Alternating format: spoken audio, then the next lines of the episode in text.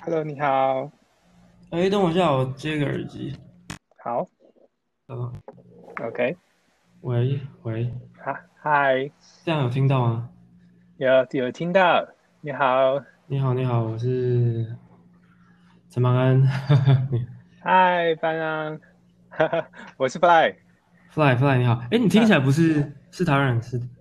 是，我是台湾人。口口音听起来有点国外感。哦，我呃，很多人都这么说。嗯嗯嗯。哎，有趣有趣，我我我第一次用 Anchor，哎，就是我还真的没有用过这个东西。哈哈哈，我也是第二次这样子同步录。哦，真的？所以你刚做吗？还是？对啊，刚做，而且是各种冲动，就看到哇，注意力不足过动，原来我就是这么一回事，好高兴哦，好有趣哦，你好有行动力哦，我我我我那个，哎，你有听我跟 Emma 趴开始吗？哦，我是那在那之后才加入社团的。哦，OK OK，我我我是在那一次才加入社团的，我在那之前也没有。是 Emma 跟我讲说啊，他想要录一个，呃，他他好像十月多，去年吧，去年八到十月，然后就跟我讲说啊，他从工作离开，然后想要做一个 podcast。然后我们就一直拖拖拖拖到现在才开了第一次 Clubhouse，所以我觉得你行动力很强，很好。哦，是冲动啦，各种冲动。那你本来是本来本行就是做传播相关嘛？呃，没有，我做资讯软体开发。哦，酷哦，毫不相关呢，跟内容传播毫不相关。对啊，总之就是很爱在网络上面收集资讯，结果。误打误撞发现哇，有这样子的标签呢，然后居然有这么大的社社群，六万多个人。嗯嗯，啊，好开心跟你这样子开始闲聊的哈。然后那哎，你知道那个环境是就是很舒适的环境对吧？相信我们可以一个轻松的谈话一个小时。可以啊，可以没问题。我说大家可能会比较吵之外啦，因为我我外面有幼稚园，然后如果他们大吼的话可能会录得到，其他其他时候应该没什么问题。你的收音呃听起来是还蛮清楚的，没有问题。好好哦，有看到你在脸书的字界啊，摄影艺术家、作者、影视剧场编导。嗯，是。哇，这其实我最近在访谈已经访谈两位了，那其中一位也是算是呃在艺术方面有所琢磨，是音响的工程师。哦，好酷啊！对，是啊。方便啊，我们从哪边进入呢？可能是啊，我有看在那个。社团上面看到你的介绍，哎，但是就是呃，方便介绍一下你在 ADHD 上面的一些经验，的一些经验哦。对啊，我看到你是最早从大班的时候到对对对对大学，然后就业。就是我觉得其实就是那那一整篇文章写下来，我后来去想，就是其实那个那个最重要的点就是就是上课睡觉这件事情，因为这件事情一直连贯，就是他一直。一直不断在我生命历程当中发生，然后我试着用不同的方式去，呃，想办法解决它，但是没有办法解决。就是，呃，我我也不知道为什么，就是我我在一个也，哦，还是上课，还是说，就只要是单向单向给予讯息的那个场合，甚至是看电影、看舞台剧、看表演，我都非常容易睡着。哦。就算就算我很专心了，我就非常容易睡着，我就一定要动，我才就是那个睡意才会消掉，我就一定要动。就过一段时间，我就会想动，不然就我要我要睡着了，我要睡着了，一直是呈现这样一个状态。嗯，这个是我觉得就是从从小到大这个状态一直不断持续，然后对我来讲是非常明显。然后再来就是那个看书的状态，就是我其实不太有办法呃定下来阅读。我我也在图书馆睡觉，然后 然后我我小时候人家就说啊，你就是很聪明啊，因为你都考得很好啊，所以你在图书馆睡觉。但是我那我那时候没有多想，因为当然因为我可以我的智那时候的智力足以应付那个考试。但是当到高中的时候，我智力没有办法应付考试，我必须要用时间去换取我知识的收入的时候，这个时候就真的很严重。就是真的会不小心睡着，然后去补习班也不小心睡着，所以我那时候成绩非常非常，在高中的成绩非常非常差，都是班上倒数。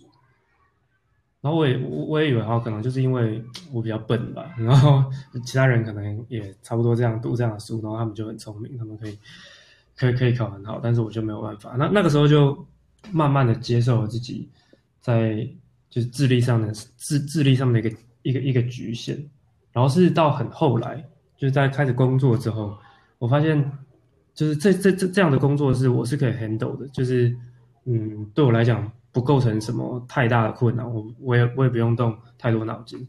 但是在做这样的工作的时候，其实我是觉得有趣的，但是我还是会觉得我还是没有办法在同一件事情上面专注太久。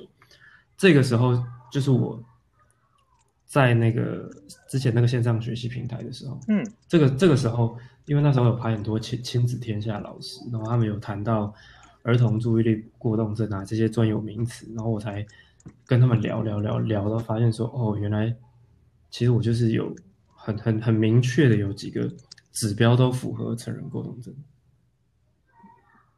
也是很晚期的时候，在二零一八年左右，二零一八。一二零一八年左右，嗯，哦哦，对，这边跟您补充一下，就是我们呃，如果待会结束之后，这这个讯息在我们的聊天讯息呢，就会放在呃网络上面，让需要的人可以接收得到哦。嗯嗯，好，没问题。哇，所以呃，在这个过动症从轻微到你呃觉得已经需要转组。然后在这个毕业之后，在社会里面，呃，见识到了哦，原原来有这么过动症的一回事。那你当时在这个发现有有过动症这么一回事的时候，是怎么样去处理呢？哎，我刚我刚发现这件事情的时候，其实我没怎么去处理，因为就是我的工作看起来也 OK 嘛，就是我我那时候在一个呃，我觉得。不管是工作环境还是职能发挥上，都还蛮有平衡的一个工作。工作上面觉得还 OK，我也不是那种需要坐办公室的，所以我不会有非常大的，就是那种想要跑到外面去的感觉。因为我的工作是拍片，所以我就这样拍拍拍拍。我也不我也不觉得这件事情影响我的生活太多，所以我就没有没有去特别正视。直到呃二零。应该是二零一九或二零二零二零年那个时候，就有一个想法，就是想要真的回到创作路上，就是因为工作毕竟它还是使用你的技能去服务一个你相信的价值嘛。那我想就真的跳出来，然后想要呃改变一种经济循环的方式，然后想要自己创造自自己创造价值，就是像我现在创作啊这些东西。然后那那那个时候就感觉到。一个那时候就有一个很无力的状态，因为当你在转换跑道的时候，其实你需要大量的阅读，嗯，非常大量阅读资讯的收集，然后必须要长时间专注在这件事情上面。我发现我没有办法，所以我非常非常焦虑。我我我我一边我我我我买我买了一些书嘛，那那个时候有想说，我就想要想要转换变成一个。纯创作者，但是我还是必须要有经济上面的收入，所以那时候要就想说好，因为之前操作金融商品也一段时间，但是这都是打打闹闹了。后来才想说要认真做这件事情，我开始去看金融资料，去看股票资料上线新那个，然后发现不行，真的，那个那个那个专注力需要那个专注力的时候，就真的心有余而力不足。就是我已经长，我已经长到三十几岁了嘛，我已经没有理由再跟自己讲说，啊，因为我对这个东西没兴趣啊，用这些理由说服自己说，哦，我专注力不足是因为这样的因素。但是当我面当当当我真的有一个想要达成的目标的时候，我发现自己专注力不足，它就变成一个问题，它就变变成一个我必须要解决的问题。这个时候我才非常认真的研究过动症。嗯，非常认真的研究，那是怎么样的细节方便说明吗？哦，这个，这因为我我想要解决我过动症注意力不足的问题，所以，嗯，第一个我当然是想说，就我我去就医嘛。那我也跟一些就是有这样倾向的朋友讨论，那他们，呃，他们就是从我们我们我们以前很小的时候过动症，他他们就说啊，医生会开给他们这种药，就利他能嘛。那我也我也我也试着用利利他能，就是稳定自己的注意力，但是那会。让我的思考弹性变差，我就是很很明显觉得自己顿顿的，在逻辑跟逻辑之间那个衔接没有那么清楚，所以我就就是希望，我就问了几个朋友，他们看医生的状况，那我就觉得，我我就觉得好，那可能看医生不是我可以前进的一条路。然后我就试了其他的方法，例如说，有人说你要训练注意力啊，你要静心，你要冥想啊，巴拉巴拉这些东西，这些这些东西我也去试。啊，运动我也去试。然后那种什么什么，就是不同的那个那个注意力转移的方法，例如说什么。工作十五分钟，休息五分钟啊，或不这些东西我也都去试。那这这一连串才是我真正面对这个过动症注意力不足的这件事情的那那个时候的状态，就是开始去研究这些一大堆有没有东西。我还找到一个国外的媒体，那个那个媒体就专门请过动症来来跟你分享怎么样去解决，怎么怎么在生活上解决注意力不足这个问题。他们有一些。他们有一些方法，然后也是也是 SOP，有些小工具，然后我就去开始去试试这些东西，才是这到那时候才算是比较呃真的有意识的在面对自己成人过动症的。在这个媒体，你有发现什么样的方法是蛮适合你的吗？这个媒体上文章很多，然后他也不会用一种教条式的方式跟你说你一要怎么样，二要怎么样，三要怎么样。我觉得。呃，我看这个媒体帮助我最多的东西是，反而不是方法，而是他们的一些思考的，一一他他们一些对过动症思考的观念。例如说，呃，我我我记得我看到一篇文章，我我已经有点忘记整个文章的写什么，但是那篇文章给给了我一个很好的想法，就是说，就过动过动症的人，他要做的事情是。呃，先接受自己注意力不足这这件事情，然后不要把它当做一个问题，然后试着去跟自己的注意注意力不足相处。然后对我来讲，就是我不要逼自己，这个时候我就要做这件事情。我我反而是要懂我这样的状态，去观察我这样注意力不足的状态。比如说我什么时候注意力特别容易不足，然后我什么时候注意力可以很足够，借借由去了解自己的状态，而去规划一个适合自己的。生活方式或是课表，像是我现在就是一个去规划我每天的行程，这这个这个帮助就很大，因为你知道过过动症的人他注意力不足，然后然后他他容易分心嘛，所以以前我很喜欢定计划，我非常喜欢定计划，我会说啊今年怎么样？好，今年怎么样放假，这个月怎么样，这个月怎么样，我明天怎么样，这周怎么样，我是什么 bullet journal 啊，那个我也试过，没有办法。写日记我也试过，没有办法，我就是没有办法每天写日记。当我跟自己跟我自己讲说我要写日记的时候，我就没有办法每天写日记。但是当我当我给自己更多更多弹性，例如说，呃，像像是我现在用的一个很好的方法，就是我会把所有的代办事项写下。嗯，这也是他教我的，就是那个那个网站上看到的方法。我就会，例如说，我明天有十五个代办事项，但是我只要完成其中三个五个，我就觉得今天 OK。哈。但那然然后有趣的事情是这样哦，有趣的事情是，当你觉得你明天只要完成三到五个的时候，你会不小心把其他也顺便完成。很有趣哦，非常有趣。我我我我我有我有一个我有一个超级好的例子可以举给你听，就是我我我在因为我在彰化，然后我女朋友上班，然后我是一个 freelancer，所以基本上家事的部分是我会去打点。我以前非常抗拒做家事，然后因为呃。然后我就会把东西记在一起嘛，然后，巴拉巴拉，就是会记很多东西。然后我就说，哦，明天我们要做 A，做 B，做 C，做 D。然后我发现，当我觉得我明天要完成 A 到 D 的时候，我一件都不会完成。但是我发，我我我开始完成。我我先我先去完成 B，比如说我今天早上起来就是觉得，好算了，我因为要吃早餐的时候把碗洗一洗。我发现我把碗洗一洗，我自然而然进入到那个状态，我就会去收垃圾，收完垃圾我之后，我就会出去倒垃圾，然后把自己的午餐买回来，它就会形成一个正向循环。所以，所以那真的不是一个，就是我我觉得，对对我现在来讲，就是我这一连串研究这个东西下来，我找到跟自己最好的相处方式，不是去逼自己。是去鼓励自己完成一些有把握完成并且不影响心情的小事，然后借着这些小事的，就是小小事带来的动力，然后去把生活这样继续过下去。太好了，这个方法太激励人了，真的，我最近也有很多体会，包括昨天跟朋友聊下来，呃，他也是告诉我们，就是我们可以把事情拆一拆，然后该办的事情我们就啊列一列，都很雷同哎。对啊，没错啊，而且我觉得特别是呃，特别是不管是晚近期才确诊成成重过过动患者，或是一直以来都是过动症，然后不断在用药，这些都已经长到，例如说三十几岁的人，三，我像我三十三岁，我今年三十三岁，就是我我的我的同辈对于过动症这件事情，他还是会觉得，就是他会觉得这件事情，这样的自己是没有办法控制的，嗯。就是我没有办法控制我的注意力，然后我就更努力要去控制它，然后这样就不断循环，然后变成一个就有点自我价值受损的状态。嗯。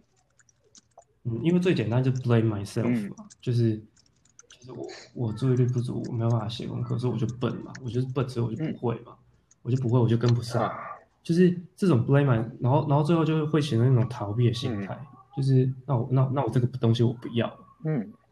那我去试试别的东西，但是这是试别的东西的时候，又发现自己进入这样同样的状态，之后之后就是这样一连一一而再再而三的会会觉得的整个人很消沉，因为感觉好像真的没办法完成什么东西，看不到东西在前进，然后面然后面对呃，例如说我我我就我我这样的状态又刚好面对到我的职场转换，这个时候就会就是。进入到一个死胡同里面呢，我觉得就我觉得就会出不来，所以就是用最小的事情，慢慢一一点一点把自己生活再重组、重组、重组回来。我这这一年大概就是这样的状态。哦，这样听起来，你从就是主动接收资讯，让自己呃更更能稳定，然后处理各种事情。那有中间有一个重大的转折点，让你呃觉得人生过得更好之类吗？嗯，就是我你说我做到一个地步之后，突然觉得自己人生有所改善，对，大概是 这样，是这样吗？我就不能说也突然有一个地步让我觉得人生有所改善了，而是就是当我放手去 follow 这样的 tempo 的时候，就是我我我去回顾，就我们就是喜欢回顾嘛，就是我认真去回顾我已经做过的事情，然后会然后会发现。哎，就好像可以从这些东西里面拼凑出一个比较清楚的方向，然后再往那个方向前进的时候，就就比较不会焦虑，所以就会一一直去做那样的事情。例如说，现在对我来讲是拍照，那我我我我当然还是焦虑，说我我当然还是会焦虑，说经济的收入啊，对这个东东西的持续程度，但是。就是跟我刚刚最开始讲的一样嘛，就是它会是一件小事情，你你你你人生中会有带很多代办事项，然后有些东西会是你那一天感觉想去做的事情，嗯，那去做了那件事情之后，就会带动其他事情，然后慢慢的一步一步把这个拼图拼起来，嗯，所以对我来讲是慢慢的，它是一个开始，然后一个不断增长的过程，然后那个其实那那个开始的点我记得很清楚，就是。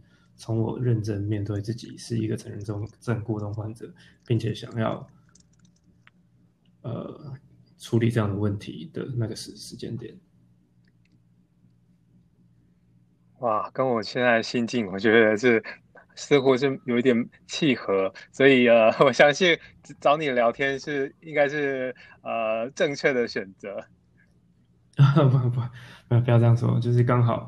我们都有这样的问题，然后我们可以交流一下彼此的看法。我觉得这样很好。你刚才谈到女朋友，那女朋友在你生活中扮演的角色是怎么样的呢？女朋友她她她在我的生活当中算是一个非常安定的角色，因为像是像是我我有比较过动的特质嘛，然后我又是念文组，所以我想的特别多，然后就是对一个。嗯，对对，生活的规划就是会有更多可能性，不会像就是大多数人，他就想说我就是工作，然后工作之后结婚，然后结婚之后，所以有一个很明确的规划跟想象啊。但是对我来讲，这件事情就没有那么办法，没有办法那么明确。我也觉得这跟那个之前的注意力注意力不足有关，因为我没有办法专注在一个比较长线的事情上面，所以我。就不太敢去规划我自己的未来。那我女朋友是一个非常认真在规划未来的人，她有很多她相信的信念，所以我觉得这样的东西就在我生活里面是一个很大的支持，因为呃，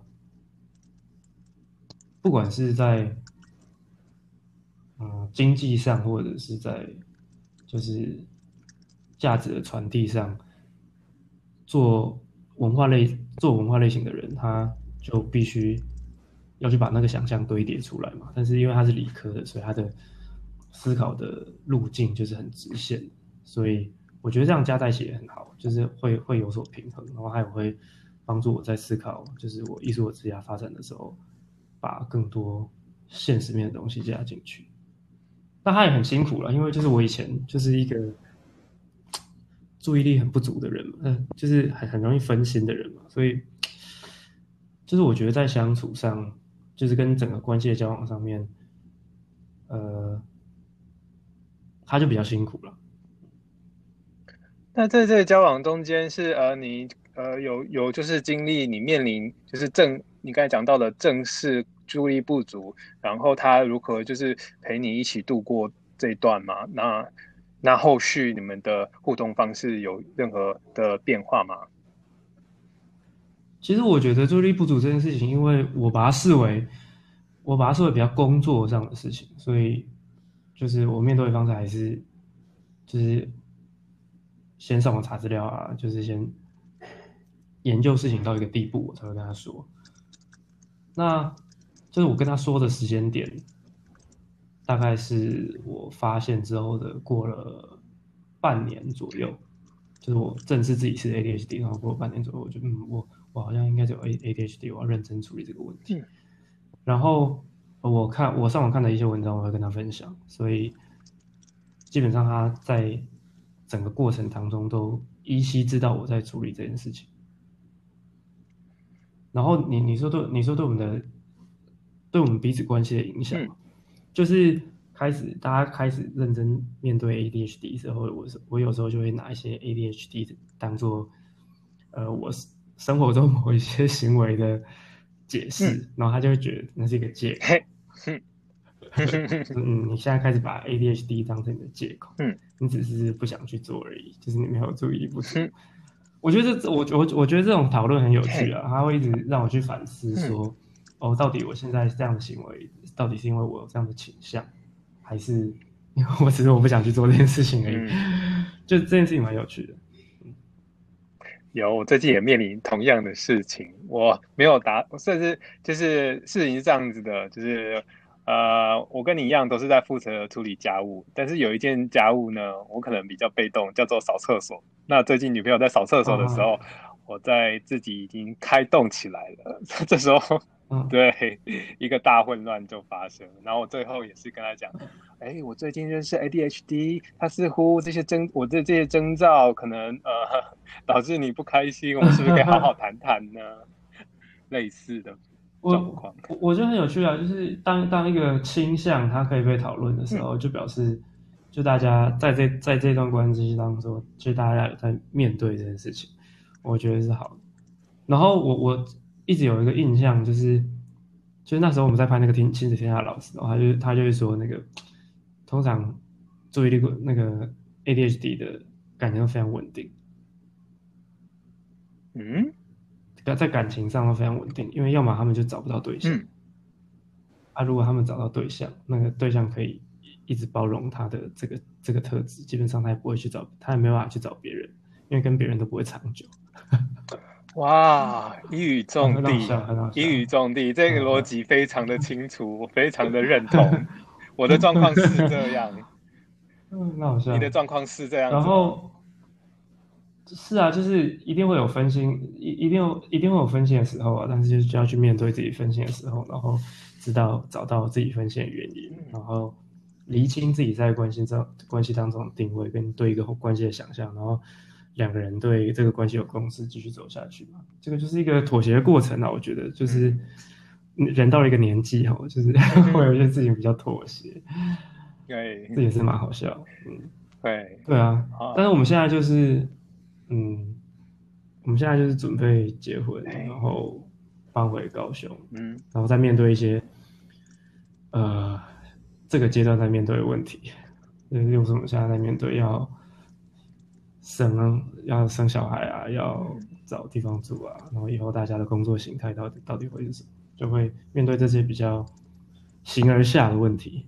嗯嗯，感情感情的部分反而更多，就是就不会再去呃，就因为有一个共同的目标啦，所以在一些小事的时候就不不太会去苛责对方，或者是。那个包容性就变得比较强。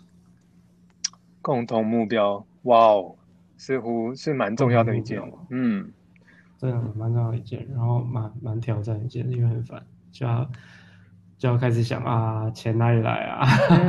很多现实的东西要考量，接下来要干嘛？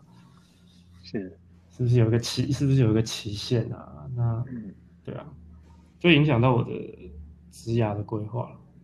相信相信，不过我现在看你的成就，似乎是蛮有影响力的。导演、编剧，就等于是一个媒体公司的领头，是方便分享一下呃 ADHD 在你工作上面的一些经验呢？嗯，我先回复你前半段啊，就是现在大家都是导演跟编剧，导演跟编剧真的赚不到什么钱，就是没什么案子，就是没有什么钱。我这边刚好也没什么案子，就是这样尾声就比较不不稳定了。那呃，在工作里面的经验，如果我们把编导视为一个呃影片内容的创作者的话，呃，ADHD 对我来讲，就是我的创作的模式会跟别人不太一样。嗯，啊，就是我我呃写作内容的方式会跟别人不太一样，像是我不太有办法从头到尾都很逻辑清晰的维持同一个论点，然后把一篇文章写完。不太有办法，我都是先丢关键字，嗯，然后在拍片上面，我是先想画面，或者是我先想音乐，我是用非常感性，然后碎片的方式在进行，就是有点像是把想法进行有逻辑的整合，嗯，然后整合之后就是依照不同的目的，然后做展现嘛，像是在拍商业影片上面，就是你可能只需要一个创意。然后客户接受之后，你就把客户要的东西拍出来给他。然后那个创意要有一个明确目的，就是要满足那个客户的呃行销目标。那这件事情基本上就是编导，就是我的呃编导就就就是我的方法，就是我谋生的方法跟所谓的职场职场专业能力。那在个人创作这件事情上面，就那个目的就。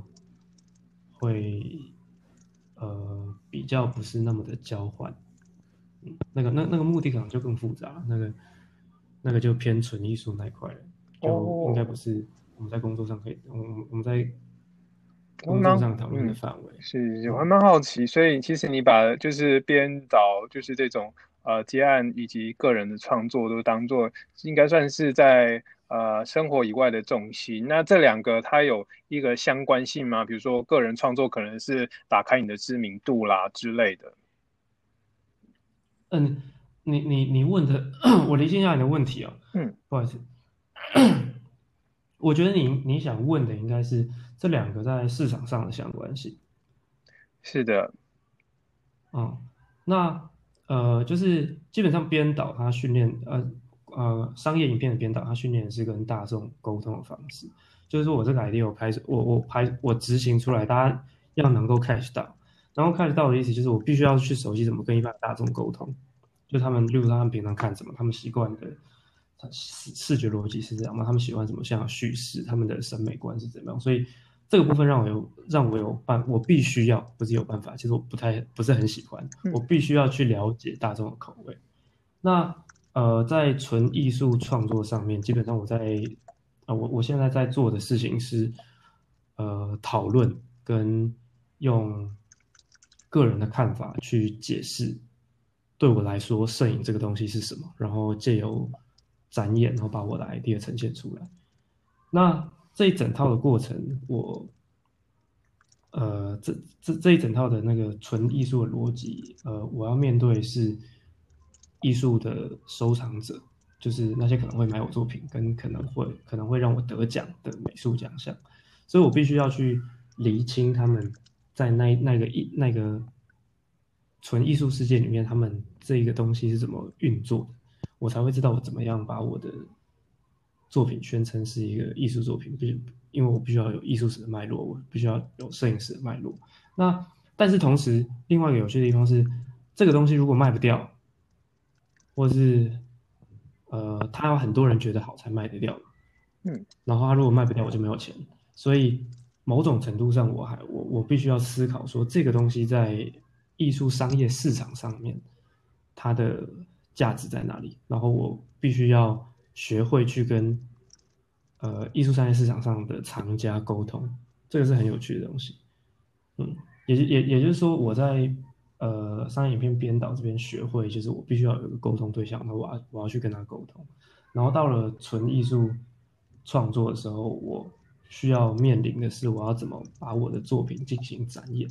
那展演就有不同的沟通的对象，我必须要去研究这些对象，然后试图跟他们，试图用他们的方式去跟他们沟通。这很有趣，它是一个对我来讲，它是一个沟通。对象转换的过程，但是那个方法基本上没有转换太多。原来如此，所以他们算是相辅相成的。但虽然是面对，嗯，面对两种市场，一个非常顶顶的，一个是非常普罗大众的。对啊，然后，然后，然后我也会在就是我的艺术创作当中去思考说，如果。我自己如果我的品牌是一个三角，这它行销漏斗嘛，那我要怎么去接触到更多的人？就是我有没有可能让呃，例如说路边的阿妈都看得懂我的作品？就是这这这这对我来讲会是一个想法，然后我我对实践这个想法这件事情我也很有兴趣。我我研究所是念我我研究所是念戏，我大学的兴趣是戏剧。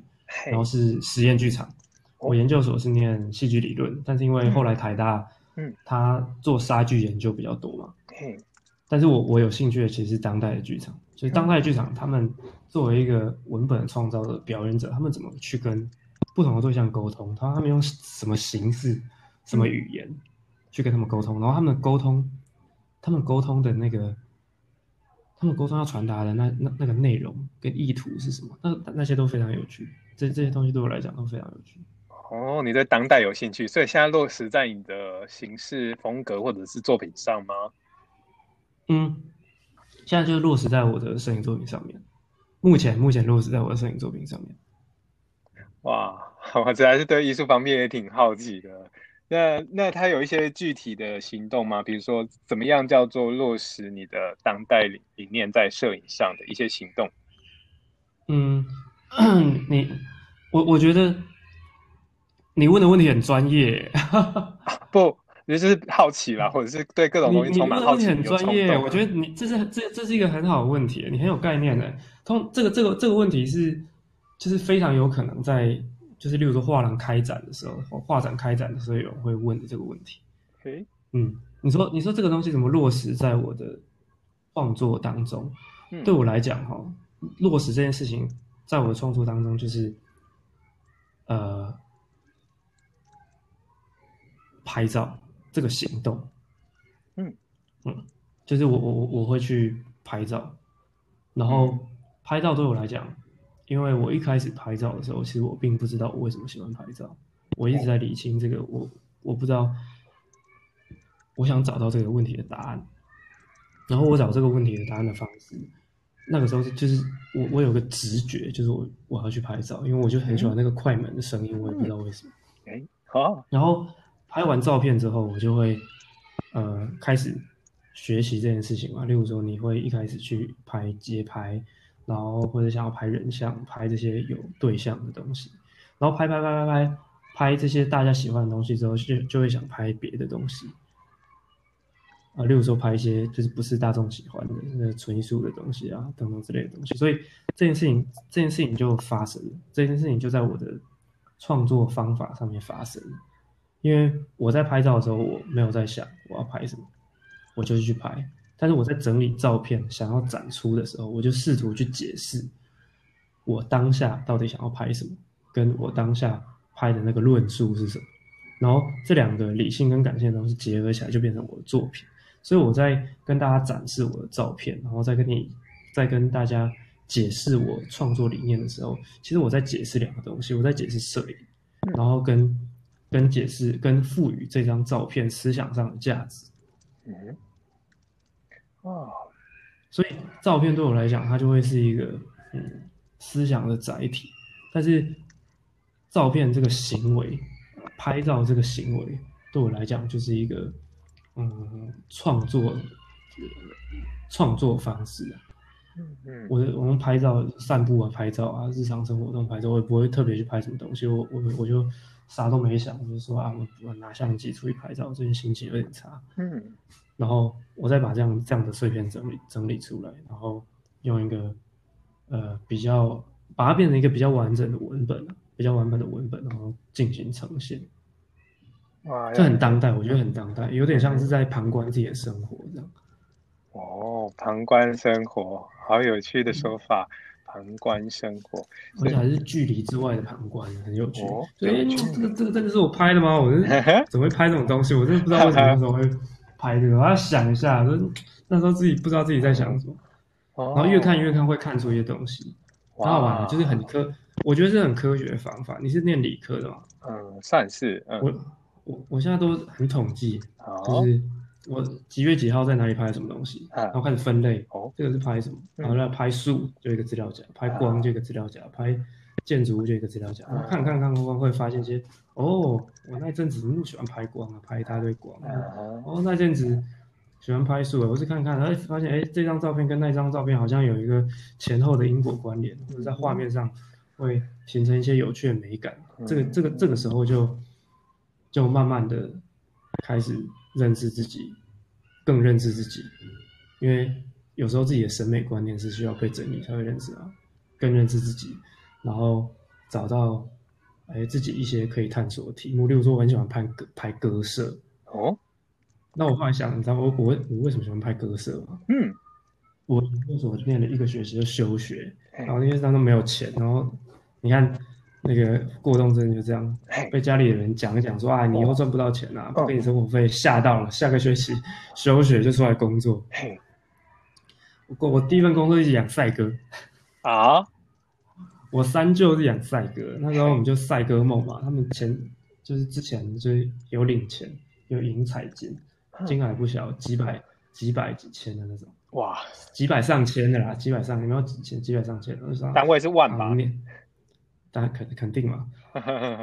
哦，这个太多故事可以讲。然后我就想说啊，跟我表弟去帮忙养了一季啊。如果哎真的有赚钱，就是继续养啊，对不对？就是也不用出去工作，每天在算，如果那个赢的话可以赚多少钱。那时候每天在割舍三个月，早上五点去，就是把一整个赛鸽的 cycle 走完，从小鸟生出来到最后飞完的。哦，那个时候，那那那个时候就对歌社这个东西感觉到很有很有趣，因为我们就是一个歌社，然后旁边很多歌社嘛，嗯，群聚的歌社，就有一种你在台北，我我我高雄人，但是我在台北工作，我不会看到这样的景观，对我来讲一开始是很猎奇的。哎，然后那个那个整个赛歌的文化，就是嗯，经历过一次会觉得，哎，这是一个很特殊的文化，他们有自己的，他们有自己的用语。台语的术语，嗯，他们有歌友会，他们有一些卖药的人，他有一个产业链，它是一个蛮完整的世界。我到彰化之后，就因为我会看歌社嘛，我一看就知道那是歌社。我不知道，我一看就知道那是哦，附近有歌社，他们在练练鸽子。嗯，我就看就看到有趣、盖的好、盖的大的歌社，特别就想要拍一下，因为知道那个东西，我看一看就知道是厉害的东西。冷卡赌啊，算一算里面几只啊，大户的啊，大户人家的格色想要拍一下，就是就跟人家想，就跟人家那个拍名车嘛，然后拍那个豪宅嘛，对，大户人家的房子拍一下，大户人家的鸽色来给他拍一下。哇，这样听起来就是你因为对这个鸽子的丰富经验，又进入了你的这个当代行为当中。对啊，然后拍完之后又会去思考说，哎，那为什么鸽色会在？城市里面存在，那它是不是反映了一些关系？哇！那歌色的不同景观，是不是在就摄影里面就是那个我这里面很常讨论什么是主体，什么是客体嘛，什么观看这些东西，就是跟这些概念，我觉得有一些可以讨论的东西。就你有部落格在整理吗？我现在还是写在我的飞速上面，但是我最近要开始整理我的那个个人网站，因为我发现我每次讲完之后就忘记，然后不然就是就是整理的很零碎。我觉得我觉得要开始把它文字化了，因为我还是比较习惯用文字。有我有这个打算，有谢谢你提醒我。没有没有，我非常期待你的个人网站，因为你刚才说的那些故事，相信是非常精彩，甚至有可以录好几集 podcast。只是哦，我们可能时间上面呢，我是希望全面的了解你。嗯嗯嗯嗯嗯，对，所以我们可以谈到刚才说，呃，是我好奇的，包括运动、冥想，然后以及呃你说的用药，你可以不需要用药，那这方面是方便我们来聊聊。嗯，我我是一个有运动习惯的人。嗯，从大学以来，高国高中以来就是有运动习惯。那基本上，呃，我大学运动量非常大，因为是攀岩的。哇！然后到了到了开始出社会以后，就是他的易得性没有那么高了，就是我没有办法，就是一天到晚翘课翘班去爬去爬，然后就有一段时间没有运动习惯，然后那一阵子。整个人的状态就很差，嗯，然后我觉得他是会互相影响，就是我会焦，我有时候会焦虑，嗯，过动症很容易伴随焦虑，焦虑然后就错失错过运动习惯，然后焦虑这样的循环就会变成一个不好的循环，所以，呃，运动习惯对我来讲，就是当我知道我现在状态不好的时候，嗯，很直觉的，我必须要去做一件事情，嗯，嗯。然后我我本来就好动嘛，我就想说，嗯，那就是我会把运动器材放在我离我很近的地方，所以我最近就买了一组那个那个什么双杠。哦，双杠街头街头健街头健身那种。帅哦，我想要，可是很占空间的。你是因为为了回高雄做准备吗？没有买矮的呢。哦，六十公分而已，就是它它离地大概十五公分而已。天呐，这个没有咨询女朋友吗？那感觉很占空间，真的很小很小很小一根呢，啊，很小，这真的很小一根，是是，它大概就是六十公分，然后在地上。哦，因为我们在彰化有合租一个地方嘛，然后这个东西收起来还好。哦，我想说台北寸土寸金还容得，哦，真的在台北不太可能，嗯，那可能就要塞床底之类的。是是，有，嗯，还有，然后运动习惯大概。就基本上就是它有有有起有落了，有时候我会玩一个运动，有时候会没怎么运动，但是还就就还是会常常叮咛自己要伸展拉筋，然后把体能维持在一个状态底下。然后另外一个是冥想，嗯，呃，我觉得冥想跟这件事情，我我快速讲，因为冥想算是一个结果，但是它前面有呃。一些心路历程，嘿，就是反正人是就是人嘛，就是他不顺的时候，他就会寻寻求各方协助，嗯，就不管是身心灵的、玄玄学上的，或者是精神药物上面，那就是了解这些东西背后的共同思想之后，我就把冥想当做一个是我呃安静下来面对自己的方式，然后随着。就是西方的，就随着西方世界对冥想这件事情，它的资料越来越多，像是 Netflix 上面就有一个影集，所以我就慢慢的把这件事情排到我的日常生活当中。原原本就是知道，但是没有执行，然后现在是因为执行起来并不并不困难，所以在有需要的时候我就知道哦，它是一个我可以去使用的方法。那我大概基本上。如果是在彰化的话，我每天晚上都会先冥想再睡觉，因为它会让我睡比较好。然后在台北可能不会，但是就是会会有一个需求是说，哦，我大概好像有几天没有冥想，我好像应该冥想一下，这样的感觉会出现。哦，为什么是台北不会呢？它比较小啊。哎，小跟冥想。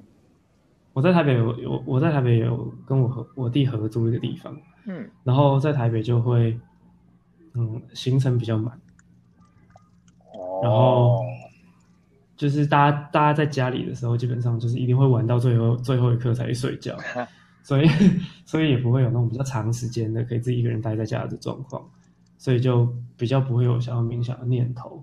但是在彰化就会有，因为我女朋友在上班嘛，我就很长时间自己待在家，然后就会想，好像适合来冥想一下，好像适合来冥想一下。我觉得跟心情跟那个生活的节奏有关。所以台北如果没有冥想的话，相对彰化的呃生活会有差异吗？我比较少时间在台北，基本上我去台北都是为了要工作跟就是处理自己创作上面的进度，所以我觉得还好，就对我来讲就是算是另外一种形式的放假，就是就是我们都很需要不断的转换跟放假嘛，就是我也没办法每天都就是呈现一个 peace and love 的状态，我需要。紧张，我需要刺激，然后我需要回来，在这两种状态当中找到一个可以平衡的，就是可以可以平衡的时间点。现在大概是三分之二的时间在彰化，三分之一的时间在台北。哦，三比一，二二比一，二比一。哦，我觉得真的需要哎，因为我突然发，我来自台北大概一年多，发现台北的刺激实在是太丰富了。那如果我们要好好控制的话，我是台中人。哦哦哦，那不就在彰化附近？他是啊，然后回去的话，呃，希望可以拜来得及，还来得及拜访你这样。应该可以啊。你在台北待多待多久？嗯，应该说要回去都可以回去啊，就是回去呃放松啊，放空啊。但是工作还是在台北。呃，对，大大。我觉得需要，我觉得有需要哎。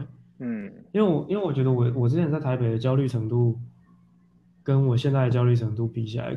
但我在台北焦虑程度高很多，因为，嗯，就我那因为有可能那时候我也是新创圈子里面的人，哦，就是因为我们是以前做线上教育平台，然后出来之后是拍片，所以那个同行的那种，就是各种新闻啊，是就是我觉得会会会让让人有种淹被淹没的感觉。哦，真的，新创的压力很大。对，像像是 Clubhouse，我台北的朋友，每一个都是听 Clubhouse 听到爆，就是每天听六到八小，然后啊，或者说去跑各种大的大的团嘛，嗯，大的群嘛，然后自己开群啊，很积极在做这一一连串，嗯，就是媒体上面的事情。对，嗯，我觉得，嗯。会会让人有点 burn out 啊，相信会的。嗯，特别是我，特别是我觉得是对于创作者来讲，因为我必须要产出自己的内容，我没有我没有办法，我产出的量真的是有限。嗯，那要么我产出成作品，要么我产出成就是我在外面认识新朋友的另外一种表达。那我觉得会互相影响，所以我现在抓的。比例大概就是二比一，我有三分之二三分之二的时间我必须要生产跟自己有关的东西，然后三分之一的时间我可以去跟跟别人交流，这样。这真是太重要了，因为我我认为我的生活就是陷入就是交流太少，以至于我只专注在技能，但是呃没有人知道我在做什么。嗯嗯嗯，我我我我觉得交流跟分享是。就是，就你有你你有这样的想法，基本上就一定会去做了，因为基本上它是，我我觉得是蛮简单的一件事情，就是报名个讲座啊，或是就是对对我来讲啊，就是去美术馆看一看啊，跟人家聊个天啊，嗯，然后找一些朋友啊，是它的难度不高，但是就是有没有那个体力去体力跟精神力去做，我觉得最吃的其实是交流，最吃的是精神力。蛮消耗的，我觉得。真的，体力跟精神力，这你刚才说了，如果能就是站在一个距离，就是都能及时去发现哦，精力快不够用的时候，这样我觉得是一个蛮好的状态。嗯，真的，不然的不然的话，真的会很累，就会，嗯，嗯，对啊，就会就会需要用到这些精力来进行创作的时候，就会觉得力不从心啊，像有时候就会。已经很累很累了，但是还想就还想要打一些东西，或者是就是整理一些照片的话，的时候就没有办法，就有点可惜。那我觉得可是没办法，在中南部交流的机会就比较没有那么高，就是一定要在台北，那个滚动的速度才会快，因为太多活动可以参加了。是，所以你拍了三，就是三分之一来台北。那相信那样这样子排排成那几天，应该是非常的，就是满，很满很满。讲话就一直讲话，一直讲到烧香这样。是是是。那你通常都怎么宣传自己的就是作品或能力呢？呃，你说在艺术上，还是在那个之前拍片的工作上？嗯，我其实对两者都还蛮好奇的。哦，好，那我快速讲一下之前拍片那个，基本上就是呃累积作品，然后会有个作品集嘛，然后呃，因为我是跟一个公司合作，所以那个公司原本就有他们自己的客户。那因为这那间公司是我朋友的公司，然后他把我加到团队上面去之后，就呃会跟原本的客户去。丢一些经典的作品集啊，或者是有些人知道我们在拍片，然后来找我们，让我们去提案，然后看看我们的公司怎么样。然后没有官方网站啊，比较多就是嗯，要不断跟大家讲说我现在在拍片啊，我现在要拍片，脸书上要发拍片的动态，就是跟大家跟大家讲说哦，这个人还在市场上面混哦，记得要如果有案子的话要丢过来一下。有时候也会。去参加一些不同的聚会啊，认识不同的人，然后就可能会有合作机会。这个是在编导，就是进行一个商业广告拍摄的一个我们那时候的累积客户的方式。那开始拍照之后，其实我现在还没有客户，所以我也不知道客户在哪里。但是我做几件事情，就是我觉得是一个好的方式。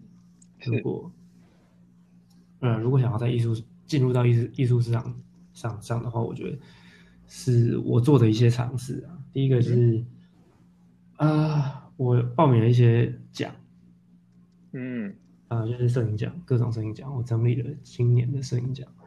然后因为这这些摄影奖都有 deadline，所以我就依照这些 deadline，然后开始整理作品。然后我什么摄影奖都报，我我连宗教摄影奖也报。然后即时未报，金门未报，很多我都报，美展为报，就是什么东西。因为他们都要写那个创作论述嘛，创作动机、创作目的这些东西，我就试着写不同的，嗯，试着选不同的比赛就选不同的作品，然后用不同的方式写，嗯，然后跟他跟身边人讨论啊，这这些东西。你看得懂吗？看不懂？觉得符合他们比赛嘛？他们可能觉得怎么样？开始进行一些讨论。那这个就是把身边的人都带到我创作状态里面。然后再是，我上半年报了两个展览，也不是展览啊，就是摆摊。艺博会其实就是那个艺术市集啊。嗯。艺博会其实就是创意市集，那个摊位多少钱？嗯。那我就买，我是三三月多的时候买了一个摊位，然后。还在什么国际收藏中心哦，在台北。嗯，然后我因为买了这个摊位嘛，我要卖作品，所以我就开始去把我作品印出来，然后看哎，我的作品在墙上看起来怎么样啊？印多大？啊框怎么装啊？然后就开始去研究这些东西，就是因为报名了摊位而开始把自己的商品，呃，变成把把自己的作品变成一个可以交易的商品的一个过程。那这个过程当中有一件事情帮助帮帮助我很多，因为我以前就会买画，嗯，我没有什么钱，但是我看到画我会买，好看到好的画我会买，哦，就是艺术艺初阶的艺术品收藏。那我在买的时候，我会去看怎么买，就我既然要买了嘛，我不会买，我绝对不会去买一个没有版次的东西，就是有些东西对我来讲是有价值，例如说版次，例如说限量，例如说。这个艺术家使用的美材跟他现在的状态，我会去看艺术家履历，然后我去看说，哎，这个艺术家有没有可能继续继续成长，然后某一天这个东西可能会增值。所以我在买东西的时候，我其实会去做这些功课，然后我会看这个艺术家的诚意，他的官网做的够不够完整，然后嗯嗯，然后他怎么跟客户沟通，那这些东西就变成我当我自己想要卖艺术品的时候，我用这些标准来看自己。所以我我在这样看自己的时候，我就知道说我有很多东西要做。嗯，例如说我的官网要齐全，我要有 CV，我要去参加比赛，然后我要呃有一个完整的创作论述，我的东西要是要我我的东西要是完整的，然后我的如果有人买的话，我要建立一个我售后服务的系统。这个这这这些东西，因为我报展览，我需要把它卖掉，我我我非常希望有购买，然后我想要呃进入到艺术收藏品市场这个意图。导致我做了这些东西。那在那我刚才讲到的这这个市场里面有一个东西叫 CV 嘛，就是艺术家履历。那一般的收藏家怎么会看艺术家履历？就是看你的有没有参加过什么大奖，然后跟你的作品有没有被这些当代就被被这些美术馆典藏。所以我就多了一个功课，我要去看这些当代的美术馆、这些当代的奖项、这些当代画廊。他们喜欢怎么样的作品？他怎么样的作品他们有办法接受？然后有怎怎么样的论述方？他们他们习惯怎么样的论述方式？跟他们现在正在面临什么样的东西？例如说，呃，法国电影在讨论的跟德国电影在德德国摄影在讨论的不一样，德国摄影跟日本摄影不一样。我就会去做更多这种东西的研究，然后在摄影史上把自己去去找到一个自己的定位。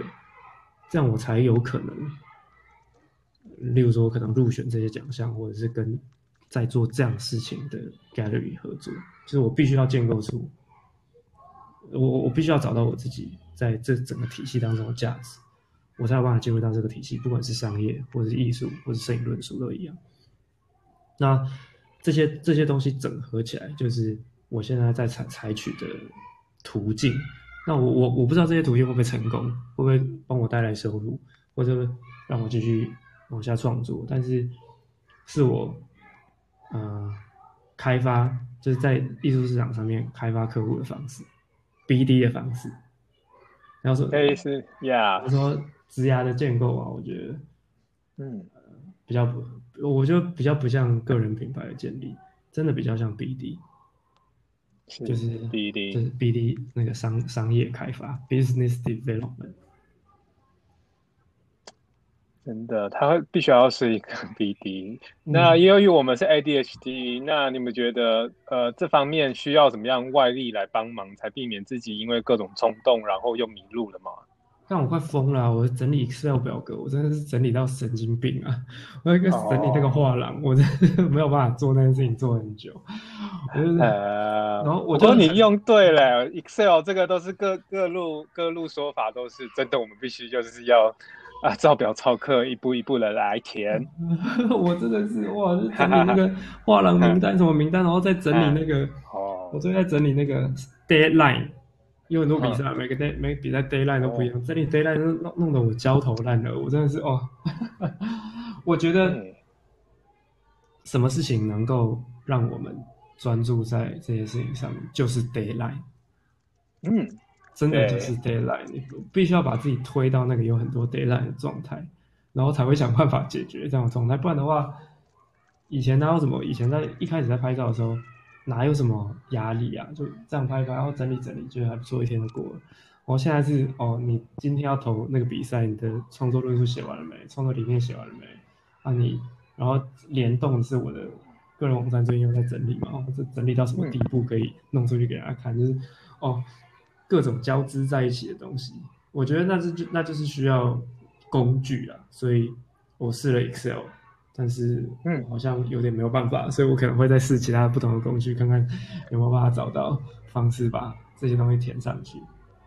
我想分享一个小 paper 给你哦，及早的把它丢出来，及早把它丢出来，然后找就是可能是同行，这虽然是非常忌讳的事情，但是我是觉得如果有同行一起来干一件事情的话，或许就是可以提升效率。比如说，他也需要这个可能是。啊一你们就是整个各种展览呐，然后比赛的一个骑程，要不如你就一起整理，然后请大家都可以感觉到大家有没有积极在就是分享，或者是就是有哪些细节互相帮忙，或许可以帮上是忙。那这个 idea 呢，是我从我们开源社群，也就是城市设计师有有一个开源社群有一个概念，就是我们要及早的把自己的 idea 丢出来，然后呃让大家看到，让大家有兴趣的人就来改。然后如果没有人理你的话，代表你的东西可能真的就是不行这样子。等一下，我理清一下，所以是，呃，我要怎么样那个？其实是这样子的，就是你可以告诉大家，我有一个 Google 表单，然后那个 Google 表单上面我就说，我最近在看这些画廊，然后就把它丢上去，是这样，是这样吗？没错，你理解的完全正确。哦，是哦，可是这样这样怎么会？就是这样怎么会？这样这样我要怎么转回来啊？因为我就分享了一样。是是这样子的，因为你呃，相信你刚才在说说到这个论述的部分，你总会找人讨论嘛。那这些人可能也有一点概念，他看了你的东西，然后他或许也想要参加比赛，或者是各种的想法。那那不如就是一起来弄，那个是比自己一个人，然后一下子又迷路，就是更有那个动力。就是后面有人，就是哦，你之前不是在说那个东西你要投吗？对，这种社群呢，其实。或许是可以帮上忙的，这在我两年前经历过一次，因为我觉得有趣，所以，嗯，我想想看，以我的例子来讲，我我可能要怎么弄？哦，那我可能就是需要丢一个 Google 的表单，然后说有这些资源，然后有这些比赛可以参加，嗯，然后重点是要建立一个分享作品的机制，嗯。哦，大概懂了，大概懂了。最好是找到有一群人也是想要跟你一样投比赛。嗯，对。那我就觉得这个就是刚好就是有那个竞争，或者是有那个刺激感进入我们，我们需要刺激嘛，刺激感进来，然后就会互相就是更卖命。哦，有趣有趣。嗯，就是要拉一些认识的人去参加比赛的。对，就是大家一起来打打个大混战吧。哦，一起去参加比赛这件事情很好玩。嗯嗯嗯嗯，那我觉得我觉得这很好。我觉得这很好，那我，好好好，马上想到一件事情可以做。哎，赞呢！天外飞，天外飞来一个，对啊，飞来那个，这是我最雪中送炭呢。真的是给我一个很这个是，我觉因为你也给我很多很棒的灵感，甚至我很亲，我很喜欢艺术，但我一直搞不懂什么叫艺术。你你未来可能我们有机会，呃，你你说你有 Clubhouse 啊？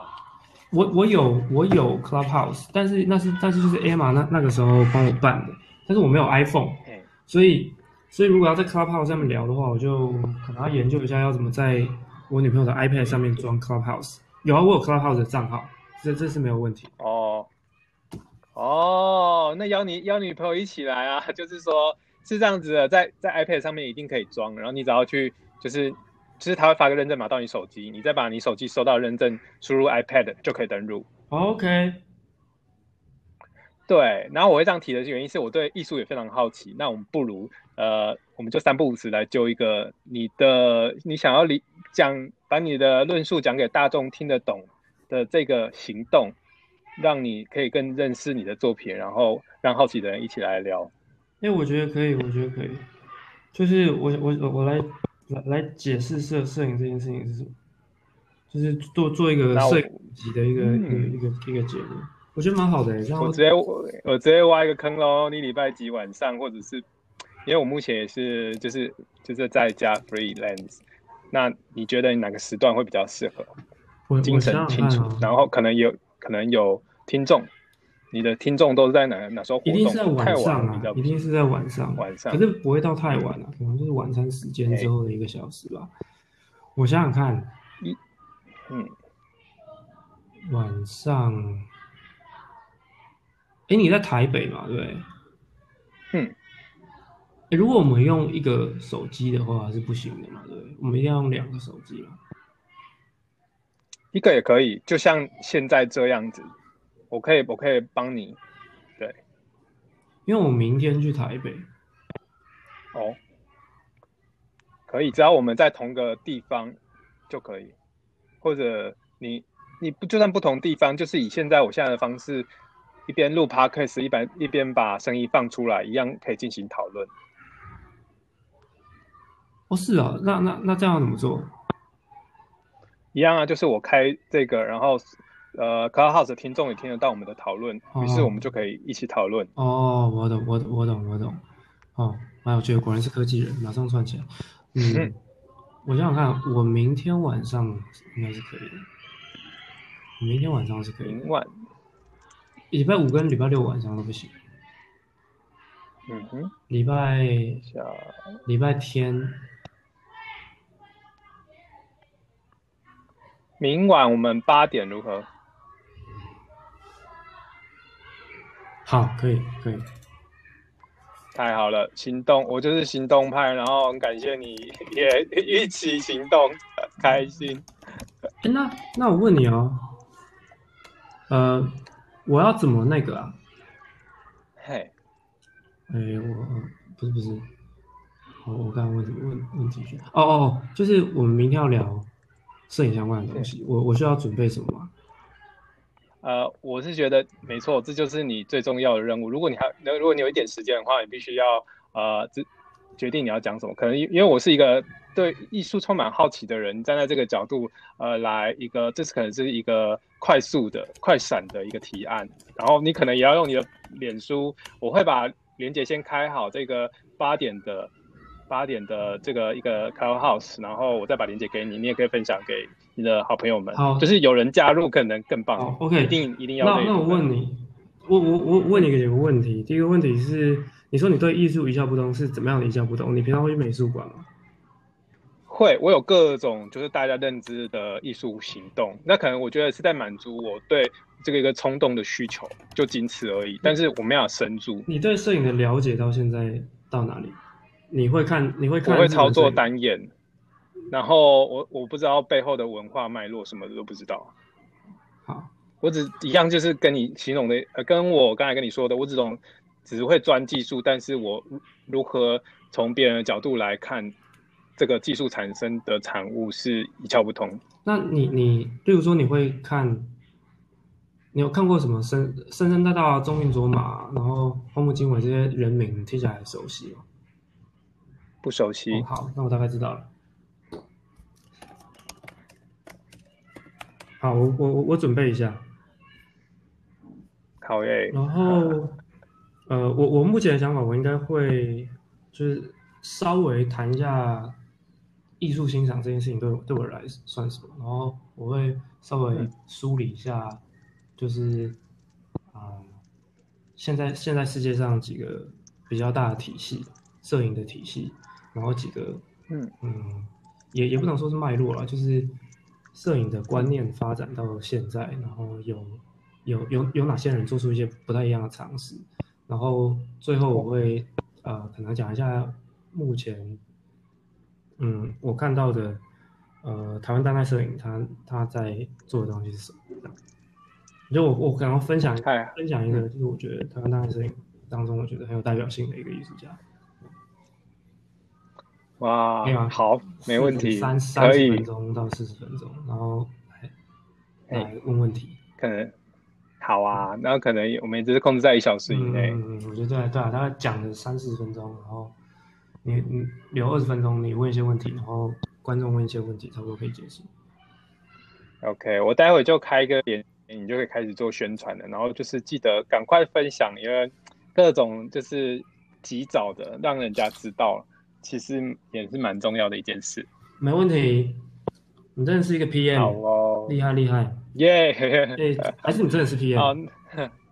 哈哈哈，没有，我主主主主攻就是软体开发。那目前在找一些人生方向，在 ADHD 上面，我发现有了认同感，似乎在干活上面更带劲。嗯，所以你是一个 free 的软体开发者，在工程师。是的，哦，是哦，工程师可以做 free 的，要怎么做 free 的？接。哎，耶，是啊，现在现在工程都已经可以拆的很细的，所以能完成任务就能吃饭。哦，有趣有趣，跟台片好像。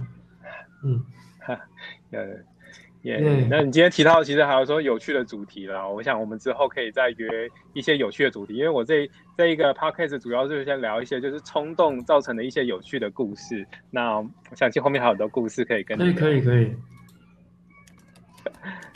今天差不多就到这里。你聊了多久啊？其实我们一个呃七十分钟。哇，你好控制好好哦，因为我刚才其实没有看时间。你 deadline 这个都是我在碰我在碰撞中觉得你控制很好，发现的一个很重要。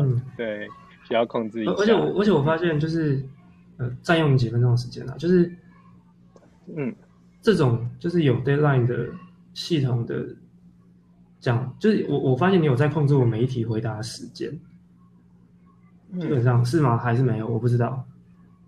我有一个 outline 啦，但是没有特别刻意就是控制。嗯嗯，我觉得那个 outline 不错哎，就是刚好是一个小时左右可以讲完的。